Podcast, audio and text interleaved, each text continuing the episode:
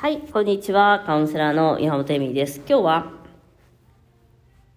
うん、介護じゃなくて、あ、母娘編で、また母娘の話ですけど、まあ昨日言ったように、お母さんを幸せにすることはできない私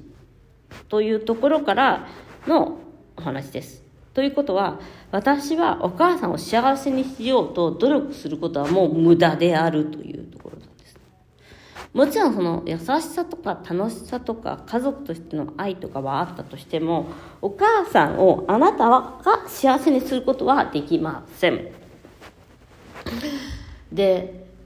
えっとですね、そこにある葛藤とか苦しみとかっていうもののお話をしようと思います。皆さんあの罪悪感もあるし、やっぱり二言目には母がこういう、母がこう言っていたとか、お母さんにこう言われてしまったとかっていうことで気分を悪くしたりとか、えっとまあそれに影響を受けていくんですけれども、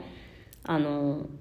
まず一つにあるのが、ここ、ここばっかりは、あの、本当に、お母さんの世代って男尊女卑の世代に暮らし生き暮らしてきてます。それはなぜかっていうと女が子供を育てればいいだろう。誰が食わしてやってるんだ、えー、女の人は男の人と同等の給料がもらえないというのを最初から分かって男女雇用金配金等法もなくあの社員としてもねあの一般職にはつけないえー、まあその一世代そのおばあちゃんの世代になるとですねまあ選挙権ない自分の財産ないとかもいました今でもそう考える方多いんじゃないでしょうかねあのお父さんのお金だからみたいな えこれお母さんのお金じゃないのみたいなお父さんのお金みたいな感じで自分の財産がどこに何があるかがわからないみたいなのとかねそういう方もいっぱいいます。その男尊女卑の世界に暮らしていた方というのは、男尊女卑の考え方を女性でも持ってしまっています。これはすごい苦しい話なんですけど、結局その私だって頑張れたんだからあんたもやんなさいというような男尊女卑は正しいという世界に女性でもですよ。だから女性だったらっていう感じではないんですよ。じゃなくてあんた女に生まれたんだからあのそのことをするのは当たり前なのよというような,、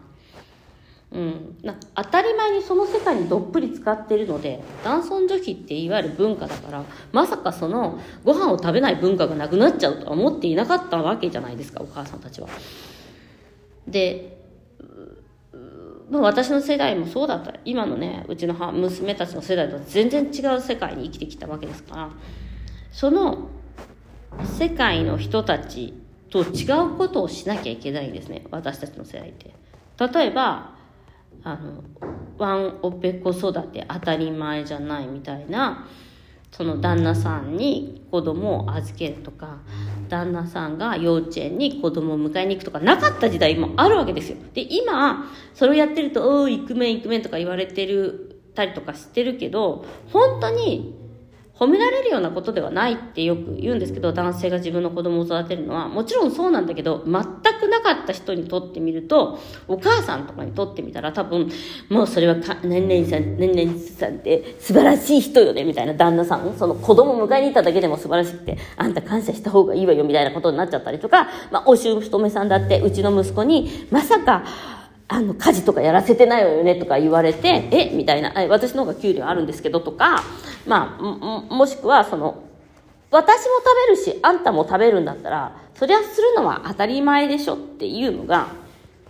当たり前じゃないですか。その家事にしても。でも、男はやらなくてもいい時代、みたいなのがあって、その時代にお母さんたちは生きてきているので、それをするのが、女としての務めよ、みたいな、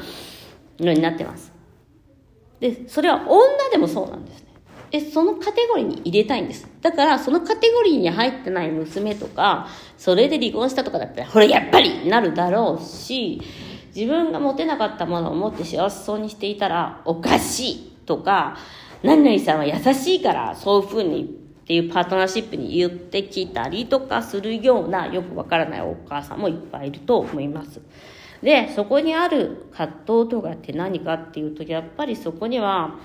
必ず、えっと、時代を作る世界が変わるということなので、よく言うじゃないですか、風の時代とかあって。あれってでも、実際すごく暴力的な話で、土の時代というのを否定するわけですから、それはきつい話なんですよね。それはそれで頑張ってたんじゃないのっていう話だから。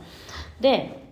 そこには何があるかっていうと、私は、えっ、と、うん、葛藤というものだから、レボリューションという言い方をしたりしますけど、革命だと思います。いわゆるさ、百姓一揆じゃないけど、フランス革命じゃないけど、やっぱりそこで、どこかで、その不満や不平を変えたいと思ってる人が始める改革っていうのがあって、それは、まあ、多分、男尊女卑とか、まあ、フェミニズムっていう言い方をするけど、その、すごくミクロな単位で行われ行われていることで、それは男性、自分のパートナーとだけではなくて、家族というお母さんとかお父さんという世界からの脱出、その価値観からの脱出を個人個人ミクロでやっていく以外にはない。で、それをやることによって自分の次の世代っていうのは、あ、そうやっていいんだなってなるじゃないですか。あ、子育てって10人ぐらいのあのベビーシッター行ってもいいんだとか、介護ってあの介護保険全部使っちゃえばいいんだみたいなのとか、自分が苦しまなくてもいいんだとか、お母さんだってなんか自由に仕事したり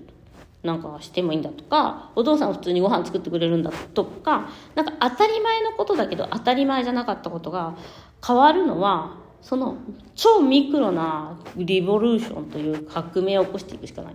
それは反抗であり、そこには葛藤があり、戦いがあると思います。だから喧嘩が増えましたとかもあると思うんですけど、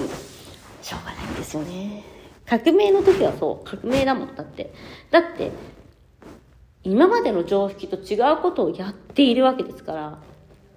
それは超革命なんですよ。で、それはすごくミクロな単位なんですよ。だから、なんか街に出て、なんか、そのなんか何？ワクチン反対とかバカなこと言ってる場合じゃないんです。そんなことをしてる暇があるんだったら、もうどっちでもいい。ワクチンなんか反対しても反対しなくてもあなたの人生は変わらない。でもそんなことをしてる。そ、そそれ以上に問題があるのは、問題というかそこに力が、エネルギーが注がれてしまうのは、やはり母親とか旦那さんとかの、その女性が一人一人がちゃんと革命を起こしていく以外は、方法はないので、あの、人、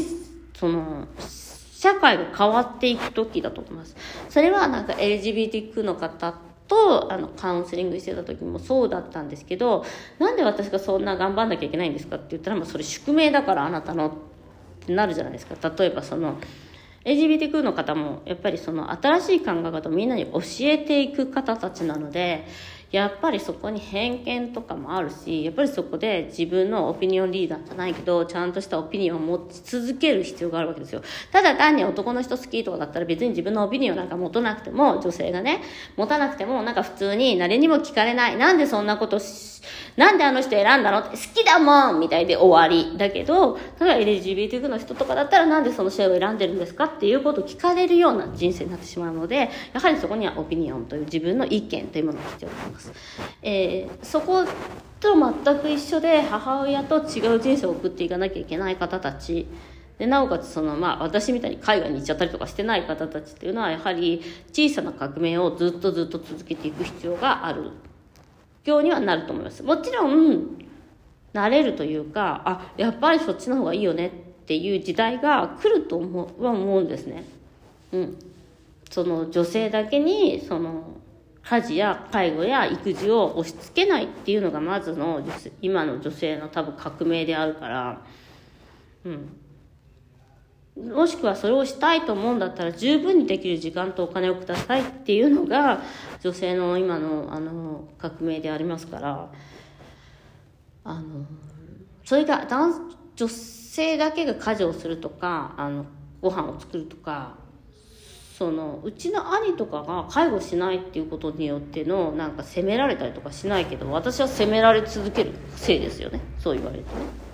うん、あの子供の時からそう若い時からそうでしたよ。ご飯作ってないと父に怒られたのは私で兄は怒られないい